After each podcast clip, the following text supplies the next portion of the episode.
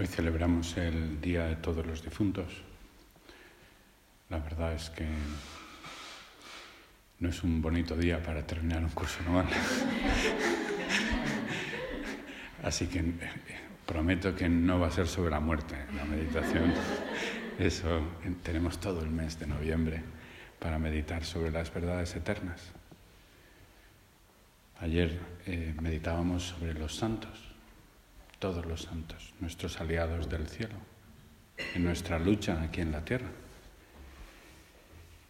Y hoy hablaremos con el Señor de esa comunión de todos los santos que formamos, los santos del cielo, los santos de la tierra, o sea, tú y yo, que estamos llamados a esa santidad y también esos santos que están ahí en espera, que son nuestras benditas almas del purgatorio, por las que durante todo este mes ofreceremos especialísimamente sufragios. Pero tú y yo somos santos también y formamos parte de esta comunión de los santos. Nos acordamos que Pablo cuando escribía sus cartas, los saludaba así a los primeros cristianos, a todos los santos en Cristo Jesús. Porque estamos llamados a esa santidad, porque el Señor nos lo ha dicho. Hey, tienes que ser santo, como mi Padre Celestial es santo. Pero solo Dios es santo de verdad. Y esa llamada nos sobrecoge. Vemos nuestra impotencia, Señor, necesitamos tu ayuda.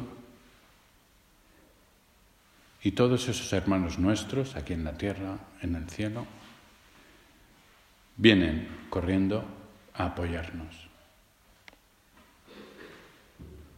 Es bonito cuando estamos en la Santa Misa, como nada más empezarla y pedimos perdón a Dios por nuestros pecados, enseguida pedimos ayuda a la Virgen María, a los ángeles, a los santos para que intercedan por nosotros, para que nos preparemos bien para celebrar.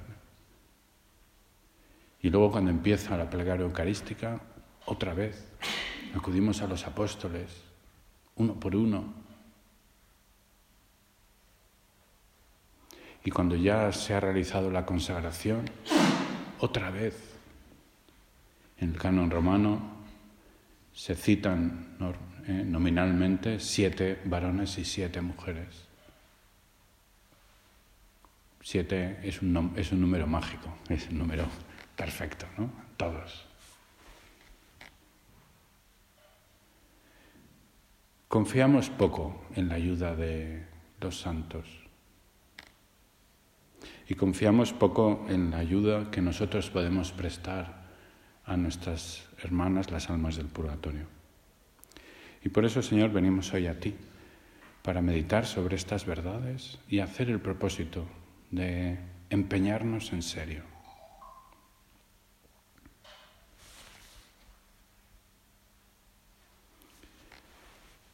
La expresión comunión de los santos significa, según explica el catecismo de la Iglesia, dos cosas. Comunión de las cosas santas, que son la fe, los medios que tenemos, los sacramentos.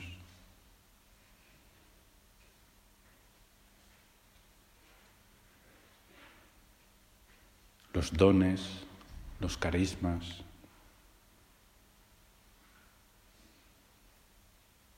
la caridad. Hoy hablamos de solidaridad a veces y es un empobrecimiento del término. Eh, yo me dedico a obras sociales. No, yo me dedico a vivir la caridad. Eh, esa es mi llamada.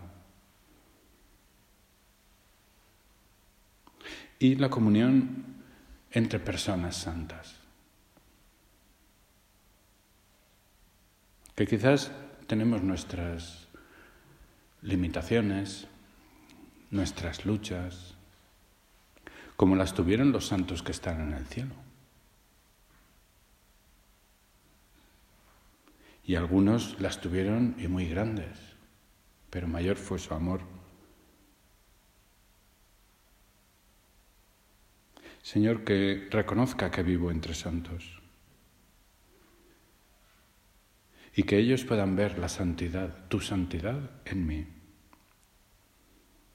Que valore también, Señor, las cosas santas, los medios que me das en esta lucha por vencer al mal en este mundo con el amor. Que valore esas cosas santas que tanto me ayudan en mi camino hacia ti, hacia mi verdadera felicidad.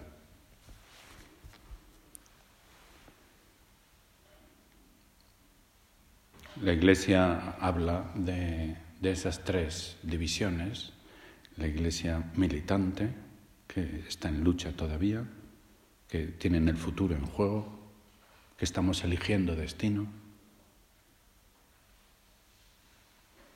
la Iglesia triunfante, todos los santos, y la Iglesia purgante. Quizás los bueno, más necesitados, yo creo que somos nosotros, los militantes, ¿no?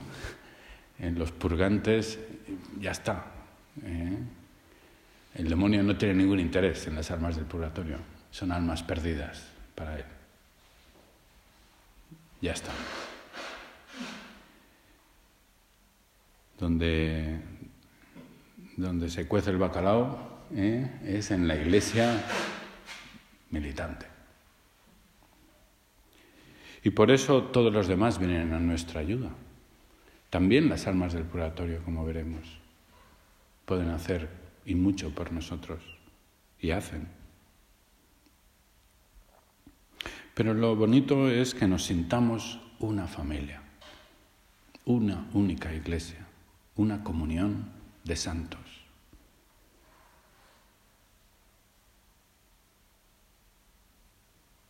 Comunión de santos, como aparecía ayer en el Apocalipsis, cantando juntos, Santo, Santo, Santo es el Señor. Ese momento en la Santa Misa es impresionante. Después del prefacio, cuando invocamos a los ángeles, a los santos, para cantar juntos, Santo, Santo, Santo es el Señor.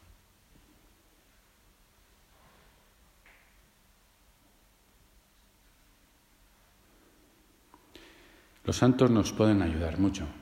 ¿eh? Santa Teresa del Niño Jesús, cuando iba a morir, decía a sus hermanas, pasaré mi cielo haciendo el bien sobre la tierra. Les prometió. Pero luego está en la puerta de nuestra voluntad. Nuestra voluntad es muy poderosa. Si nosotros no pedimos ayuda, no la recibimos. Nadie, ni siquiera Dios, nos fuerza. Y tampoco nuestros ángeles de la guarda. Si no les pedimos, nos dejan. Lo hacemos nosotros también, ¿no? Cuando vemos un niño que es un soberbiete y tal y cual y se va a, se va a pegar un gojo. si no pide ayuda, y aprenderá.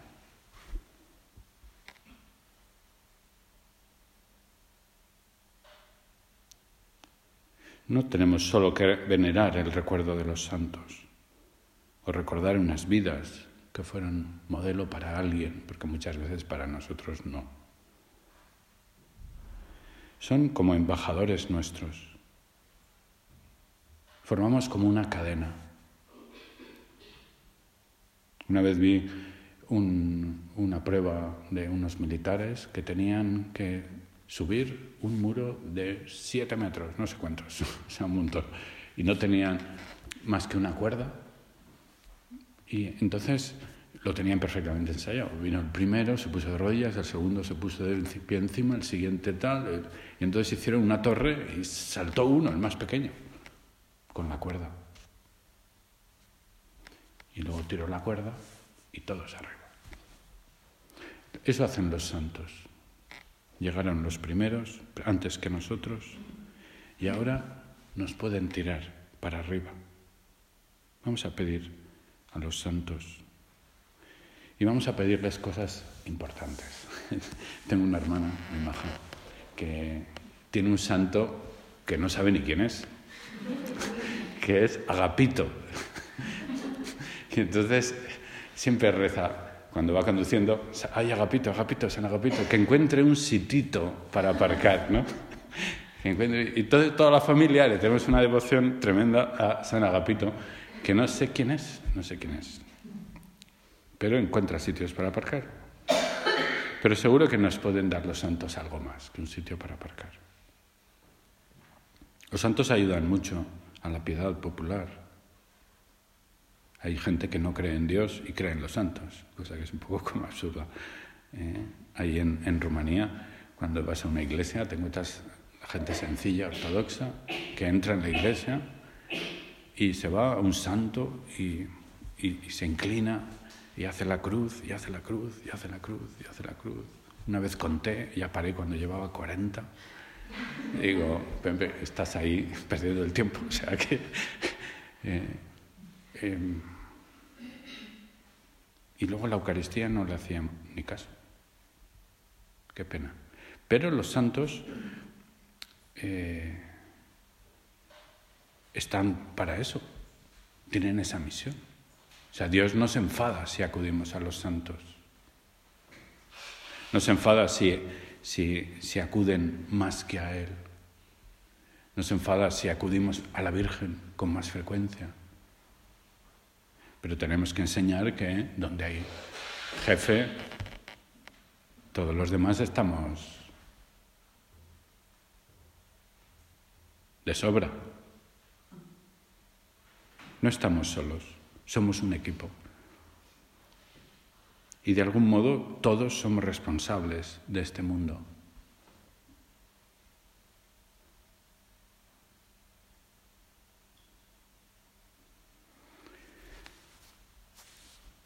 La iglesia purgante. En el mes de noviembre rezamos mucho por las almas del purgatorio. Rezamos mucho por ellas porque ellas no pueden rezar por sí mismas pero sí pueden pedir a Dios por nosotros, siempre y cuando nosotros se lo pidamos. Es una cosa curiosa, ellas no pueden merecer para sí, solo pueden purificarse por su sufrimiento y por nuestras oraciones, por las oraciones de toda la Iglesia. Es como si el Señor quisiera que esa purificación corriera a nuestra cuenta. No sé si lo has pensado alguna vez. Alguien que haya hecho maldades en esta tierra y que hayamos tenido como una mala disposición frente a ella, ¿no? Porque ha hecho injusticias, ha robado, no sé. Y que luego se haya arrepentido en el último momento y que vaya a estar con nosotros en el cielo. Si, si eres muy simple, lo que me pasa, eh, pues te enfadas, dices, vamos a ver, o sea, ¿tenemos todos el mismo premio o qué? ¿Eh? Y no es, no es la manera de verlo. Hay que verlo. Y yo he pecado. Y tú me vas a dar el cielo por tu misericordia, por tu gracia. Hay que verlo así. Y podemos decir, sí, pero yo me he esforzado por amar y he sufrido por ti. ¿Y qué hacen las almas del purgatorio? Eso. Exactamente eso lo que tú y yo intentamos hacer aquí en la vida y que esperemos culminarlo. Y si no, pasaremos también una temporadita en el purgatorio. Purificarse en el amor, purificarse en el sacrificio.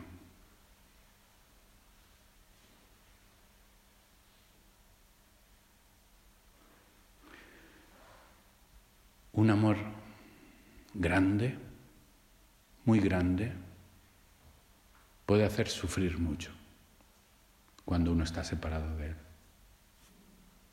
Y podemos imaginarnos, Señor, en algún momento en nuestra vida, ¿no? Que hayamos tenido que separarnos de alguien al quien queríamos mucho, como duele. O peor todavía, encontrar ese amor después de haber vivido con Él y no darnos cuenta. Y un día lo encontramos y tenemos que separarnos.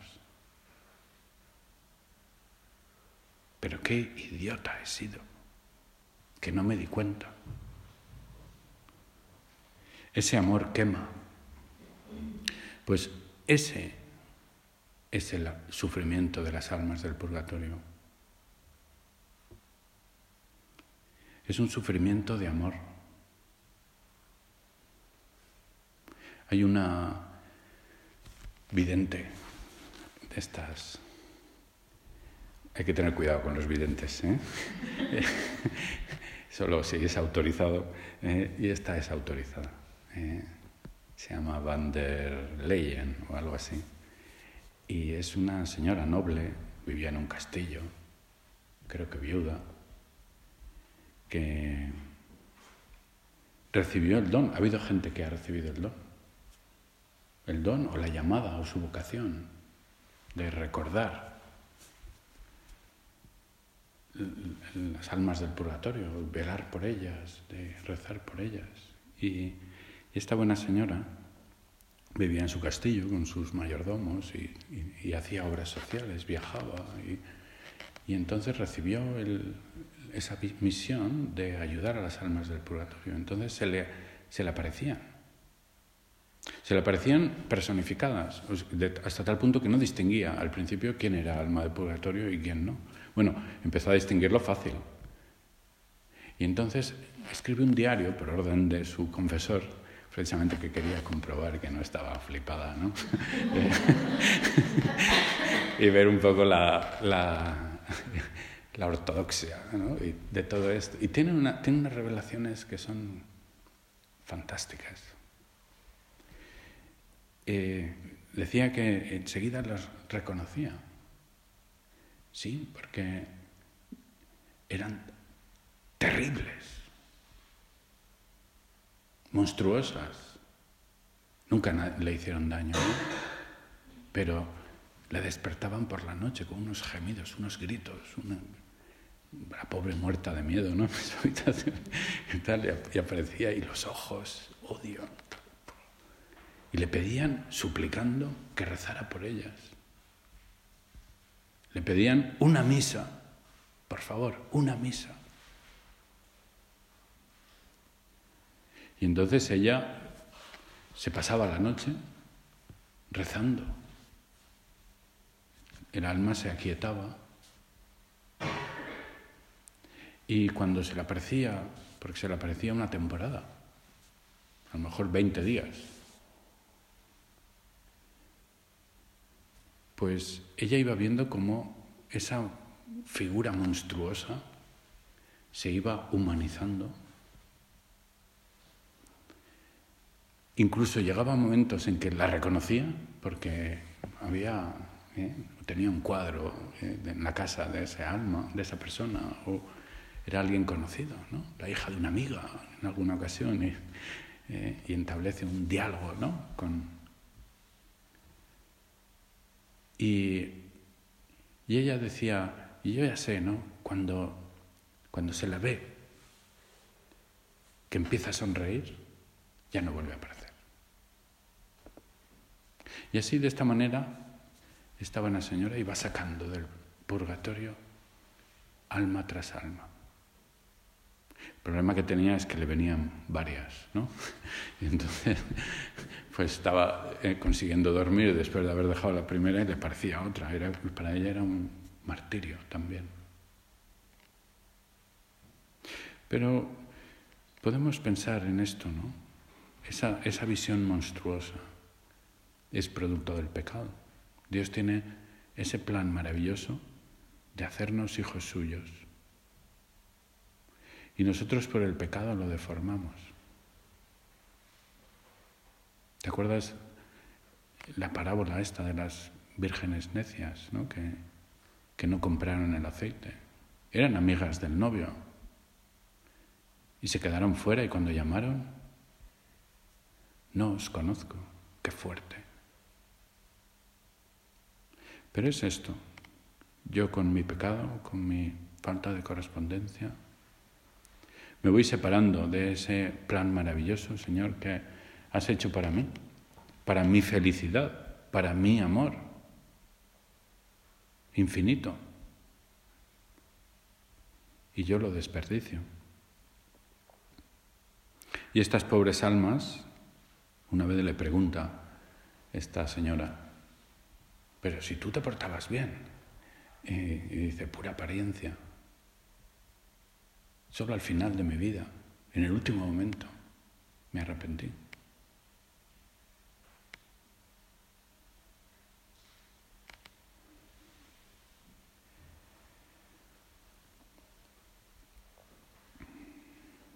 En las iglesias ortodoxas eh, tienen la costumbre en, el pórtico de hacer como una especie de catequesis. Eso es muy típico también en, las iglesias católicas, ¿no? en el románico, eh, sobre todo. Y a veces ponen unas figuras monstruosas, ¿no? porque hacen una catequesis de lo que es el pecado, de lo que es el demonio, de lo que es la vida eterna. Y, es muy típico eh, pues que haya un pantocrator, un Cristo eh, en el centro, con el Padre y el Espíritu Santo, el, Cristo con las señas de la cruz, del cual está en el centro, sale un río hacia su derecha de agua cristalina, azul, y hacia la izquierda un río de fuego. ¿no? y entonces en el río de fuego están nadando pues un montón de gentes. ¿eh? Y, entonces se ven pues ángeles que agarran a uno y lo sacan de ese río del fuego. Pero te encuentras también demonios que están tirando de otros, ¿no? Hacia, hacia abajo. Te encuentras algún obispo que está agarrado por un demonio intentando escapar. ¿eh? Es muy típico también la escena de, del rico Epulón y el pobre Lázaro. Como a uno le coge el ángel y al otro le coge el demonio.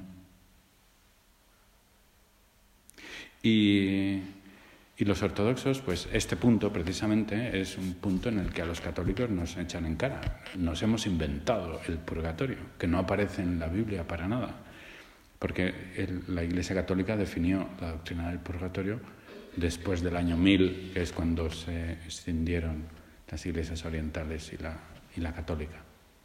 Y entonces, pues, si nosotros tuvimos un concilio y se definió la fe en torno a las almas del purgatorio, ya, pues ellos dicen que no, lo habéis inventado, no existe ningún purgatorio. ¿Y qué decís? Esto, habéis creado un tercer estado, ¿no? el cielo, el infierno, eso es lo que aparece en, la Biblia, eh, y os habéis inventado un tercer estado, el purgatorio. ¿no? entonces, una vez hablando con uno de ellos, le dije, a ver, a ver, a ver, a ver, a ver, o sea, que es lo mismo, que no es lo mismo. Y digo, que, que sí es lo mismo. A ver, ¿tú rezas por los muertos? Sí. Y digo, pues eso es. ¿Por qué rezas por los muertos? porque la llevan muy mal y tú quieres que la lleven mejor, ¿no? Pues es lo mismo, llámalo como quieras. lo quieres llamar otra. ¿eh? Pues el asunto es que podemos, podemos tirar de ellos. Y solo si lo hacemos nosotros. ¿eh? Otra vez le decía una de las almas a esta buena señora, ¿no? Explicando ¿Cuál era su sufrimiento? Le pregunta, ¿pero tú cuando moriste, viste a Dios? Y le dijo, sí, pero solo un instante. Luego la separación. ¿Tú te imaginas lo que es ver el cielo? Un instante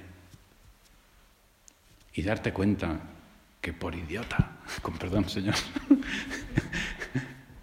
no puedes ir. Cuánto sufrimiento y cuánta bondad empezará a ver en esa alma que se arrepiente terriblemente de todo lo que ha hecho mal, que ansía el encontrarse contigo, Señor, y que solo tú y yo les podemos ayudar a cortar sus penas.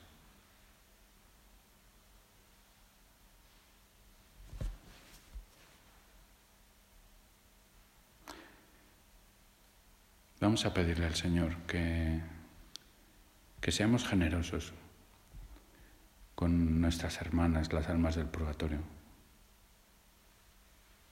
Tenemos que abandonar todas las ideas estas raras de los muertos ¿no? que hay en algunas culturas. Un muerto no hace nada malo.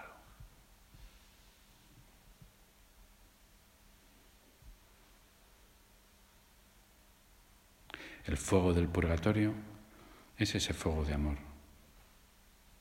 Ojalá, Señor, sienta yo ese fuego cada día por mis faltas de generosidad, por mi separación de tu voluntad.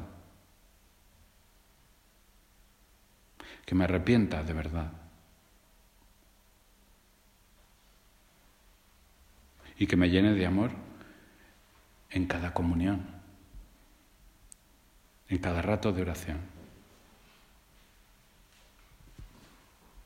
Que sienta esa atracción infinita cada día.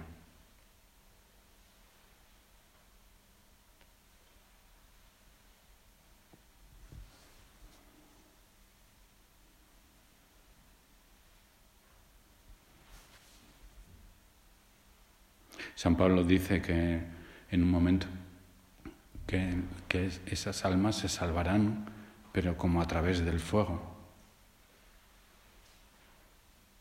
Benedicto XVI, también hablando del purgatorio, afirma que ese fuego es Cristo que quema esa suciedad. Esas almas se ven, empiezan a verse con los ojos de Cristo. Y así se nos sanan las heridas, pero eso duele. Eso duele. Es una mezcla, dice, entre justicia, porque Dios es justo, y eso lo, lo comprobaremos, infinitamente justo. No habrá piques en el cielo de ¿Y tú cómo has No, porque cuando las cosas son justas, justas, cada uno recibe lo suyo. El que ama mucho, recibe mucho. ¿Habéis visto alguna vez una abuelita en un parque dando de comer a las palomas? ¿no? A veces hay gente que todo su horizonte de amor es dar de comer a unas palomas. Exagero un poco, ¿eh? pero eh, transmite una imagen. ¿eh? Y con eso se quedan saciados. No se imaginan que exista un príncipe azul.